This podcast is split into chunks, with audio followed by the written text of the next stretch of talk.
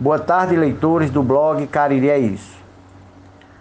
As eleições municipais de 2020 serão inusitadas e andam confundindo candidatos a prefeitos e vereadores, pois práticas tão comuns como tete a tete com o eleitorado, as velhas tapinhas nas costas, os almoços dos candidatos em lugares públicos, a cachaçinha ao pé do balcão, os velhos comícios e outras interações não vão ser permitidas nestas eleições por conta do novo coronavírus.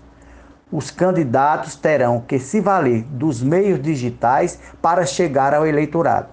Aqueles que tiverem maior desenvoltura nestes meios, fotografarem bem, com certeza levarão nítida e superior vantagem sobre os menos familiarizados com os mesmos. Necessário se faz aos concorrentes montar uma mínima estrutura para lhes prestar assessoria de marketing e uma produção eficiente de material virtual de campanha. Bom não perder de foco que o convencimento eleitoral vai ser feito primordialmente pelos meios digitais. Devido aos fake news da vida, os blogs e sites, vejam bem, principalmente os capitaneados por jornalistas acreditados e sérios, também terão grande peso como indutores de opinião.